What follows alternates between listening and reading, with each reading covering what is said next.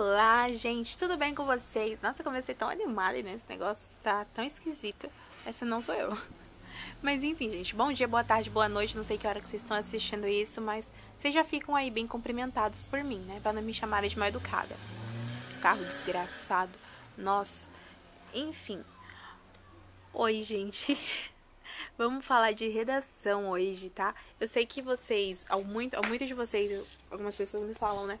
Pô, redação é muito difícil para mim, Larissa. Redação é, é complicadíssima. Eu não sei como é que eu faço. Não sei organizar, não sei estruturar, não sei nada. E aí você fica, não é difícil, mas você precisa prestar atenção e você precisa realmente colocar na sua mente essa estrutura. O Enem ele cobra muito essa estrutura bonitinha e ela tem, ela tem que ser mantida, beleza? É sempre na mesma ordem, sempre no mesmo esquema. Introdução, desenvolvimento 1, desenvolvimento 2 e proposta de intervenção, né? Sua conclusão. Conclusão com proposta de intervenção. Sempre vai ser nesse esquema, gente. Não muda, beleza? Sempre vai ser nisso.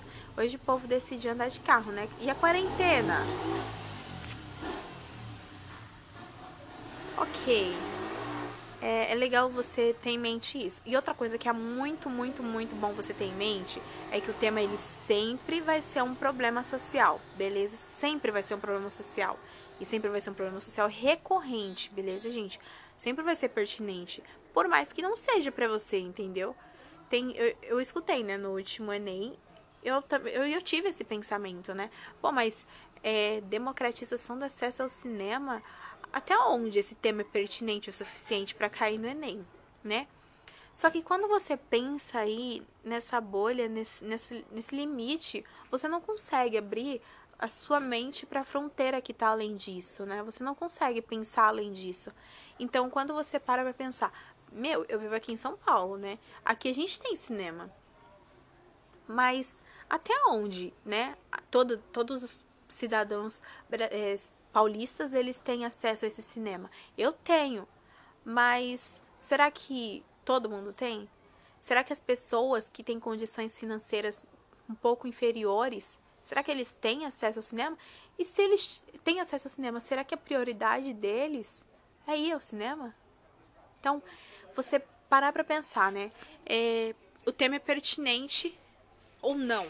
O tema não é pertinente para mim, mas ele é pertinente para o outro, entendeu? Porque tá aqui no mesmo lugar em que eu estou. Então, por, numa cidade grande, né, uma metrópole, uma cidade urbanizada como São Paulo, não é todo mundo que tem esse acesso, imagina nas cidades menos favorecidas, né, como foi o foco do Enem. Então o tema é sim pertinente, independente da sua perspectiva sobre ele, tá? E não foca, por exemplo, eu ouvi uma, uma pessoa, mais de uma pessoa dizer, né? Ah, mas esse tema não tá na mídia. Eu achei que seria um tema que tivesse assim, né, em, em, alta. Não é, tá? Não necessariamente vai ser. O Enem ele pode sim cobrar um tema que está aí em alta, mas ele pode também cobrar um tema que talvez não seja tão divulgado, mas que tenha a mesma agravância, beleza? Então, é uma sugestão que eu recebi de uma pessoa incrível e que eu quero muito passar para vocês porque é válido é que não percam, gente, não percam tempo de vocês estudando redação a partir de temas, tentando adivinhar o tema da redação, vocês não vão adivinhar. Se você adivinhar, você é um gênio. Mas vocês só vão perder tempo atrasando o conteúdo em relação à matéria que vocês precisam estudar, tá? Então não, não percam tempo com isso. Mas também não deixem de se preparar, tá? Uma coisa que eu sempre uso, que eu acho muito legal, é que isso cabe para qualquer tema, tá? Quando você se surpreende ali com o tema, porque você sempre vai se surpreender, você pode parar pra pensar, né? Vi ali o tema, tive meu choque, tô com a cara de bosta aqui, mas agora eu vou parar pra pensar. Esse problema, ele teve algum fundamento, né? Alguma coisa aconteceu ou deixou de acontecer para que esse problema ele exista hoje.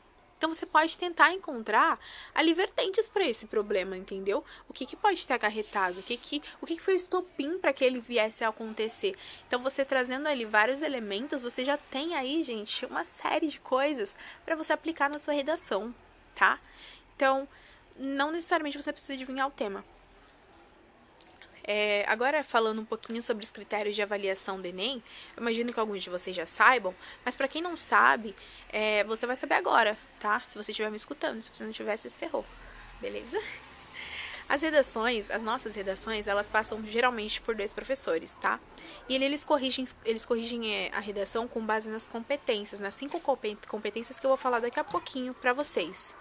Quase sempre é assim, a não ser que a avaliação entre esses professores elas oscile demais, tá? Aí você pode realmente ir para outra banca. Mas vamos falar das competências, que é a parte interessante, tá? Competência 1 demonstre conhecimentos na norma culta da língua portuguesa. O que, que é isso? É usar linguagem formal, gente. Não, não tem como fugir disso fazendo uma redação do Enem. Você vai ter que escrever bonitinho. E claro, respeitando a gramática, a pontuação, todas as regrinhas e tudo mais. Claro que isso não quer dizer que você não pode errar, tá? O ideal é que você não erre, mas não, não quer dizer que você não pode errar. O Enem ele tem sim uma tolerância tá? Vocês podem ter aí dois erros, um de gramática e um de, de convenção de escrita. Errar isso nessa frequência, ela não vai, te, não vai te atrapalhar muito, não vai afetar muito a sua redação. Mas vai pesar se você tiver uma quantidade muito grande de erros, tá? Se você repetir, por exemplo, mais de dois erros de gramática ou mais de dois de convenção de escrita, você pode errar um de cada. É isso. Competência 2 demonstrar várias áreas, demonstrar conhecimentos em várias. Eita, prela! Demonstrar várias áreas de conhecimento. É, seria basicamente aí o quanto você consegue é, observar do texto e extrair dele, tá? Ali você pode adicionar tudo que você quiser, gente. É a parte mais maravilhosa. Você vai é, colocar tudo mesmo, sabe? Você pode colocar alusões, filósofos, séries, é, filmes, músicas, tudo, tudo, tudo mesmo. Não tem limites aí, entendeu? Só que o que é importante vocês saberem, você pode colocar tudo isso desde que você saiba o que, que você está falando. Você, desde que você saiba fazer menções, né? E não esteja copiando, gente. Pelo amor de Deus, não copia. Isso é, isso é tudo, entendeu? Coloca isso na sua cabeça. Não copia. Escreve no seu armário. Não copia. É, muita gente faz isso, mesmo que sem querer, entendeu? Não, não percebe. A gente tem dois, dois textos motivadores que o Enem ele nos proporciona. E a partir desses textos, você tem que ler os textos, tá? Eles ajudam muito, sim. Por mais que tenha gente que fala, não, não ajuda. É, na verdade, isso me atrapalha mais. Não atrapalha, gente, não atrapalha. Eles, aqueles textos, eles te dão a direção do que, que você precisa abordar, tá? Você tem o tema, mas nem sempre você sabe sobre por exemplo, que área do tema você precisa você precisa falar. Então, os textos motivadores, eles te dão ali o seu caminho, eles te dão um, uma luz, entendeu? Para você entender o que, que você precisa abordar. Aí, o que, que você vai fazer? Você vai ler o texto, tá? Você vai ler o texto, você vai extrair tudo que você puder, sem copiar, claro, tá? E aí, você vai organizar isso. Agora, na competência 3, tá? A competência 3, ela vai te pedir para você selecionar, relacionar, organizar, interpretar informações, fatos, opiniões e argumentos em defesa de um ponto de vista, de um ponto de vista. Lembrando que esse é o seu ponto de vista, tá? O Enem ele gosta de tudo muito mastigadinho, gente, muito mastigadinho. Então ele quer que você pegue aquilo que você traz e arrume bonitinho, tá? Conecte tudo, deixa tudo bem sintonizado, porque tem que fazer sentido para os corretores. Eles precisam sim entender o seu raciocínio para que eles mantenham uma leitura, tá? Na competência 4, você tem que demonstrar conhecimento dos mecanismos linguísticos necessários para a construção da argumentação. Vou bater na mesma tecla. A sua argumentação tem que ser, tem que ter sentido. Então você não pode ser incoerente, sabe? Você não pode simplesmente jogar suas ideias ao léu e esperar que o corretor ele entenda. As coisas elas têm que fazer sentido e os erros eles vão te comprometer nesse caso, tá bom? E a última e mais temida, competência 5, a sua conclusão proposta de intervenção. Essa parece a mais difícil, mas não é. Não é não, gente. Aqui você só vai retomar, você vai retomar tudo aquilo que você trouxe na sua redação, só que você vai trazer alternativas. Como assim, Larissa? Não entendi bolhufos que você falou, menina. Você vai resolver o problema. Você vai resolver o problema vai me dizer por quem? Quem é que vai resolver o, o, o seu problema? Quem é que vai ser o agente, né? O intermediador aí? Vai ser a escola? Vai ser o governo? Vai ser a família? Vai ser a mídia? Algum ministro? Ministro da Saúde? Ministro da Educação? Vai ser quem? O que, que vai ser feito? Quem é que vai combater? Você vai, você vai combater esse problema? Você vai incentivar? Você vai criar? Você vai divulgar? O que, que você vai fazer, menina? Aí depois você vai me trazer que, o que, que vai ser feito. Você vai fiscalizar? você vai abordar o problema de, de alguma maneira, né? Usando a mídia, enfim. Você vai abordar uma lei, alguma coisa, e o que, que você vai fazer? A fim de que, que isso vai ser feito, entendeu? Para quê? A fim de melhorar?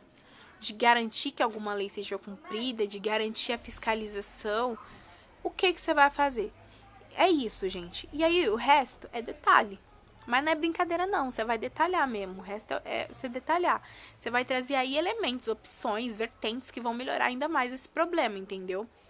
É, melhorar, melhorar a sua, sua solução, tá? Um exemplo que eu gosto de usar é a, questão do horário nobre, né? Você trazer aí. Por exemplo, é esse. Eu vou dar um exemplo bem completinho aqui para vocês. É, e aí vocês me dizem se vocês conseguem é, encontrar aí tudo isso que eu disse, beleza? Retomando. Destarte, depreende-se que as raízes históricas potencializam atos inconstitucionais no Brasil. Torna-se imperativo que o Estado, na figura do poder legislativo, desenvolva leis de tipificação como crime hediondo aos atos violentos e atentados ao culto religioso. Outro sim, a escola deve realizar debates periódicos com líderes religiosos, a fim de instruir imparcialmente seus alunos acerca da variabilidade e tolerância religiosa.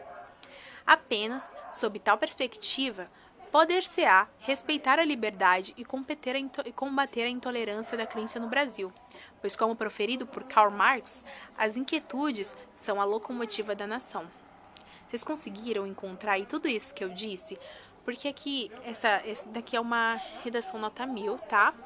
E ela trouxe todo, tudo isso que eu falei pra vocês, ela abordou. Então, gente, é isso, tá? É, espero que vocês tenham conseguido entender tudo que eu disse. Eu não sei como que eu vou saber se vocês entenderam, mas espero que vocês tenham entendido. Beijos e até o próximo app. É isso.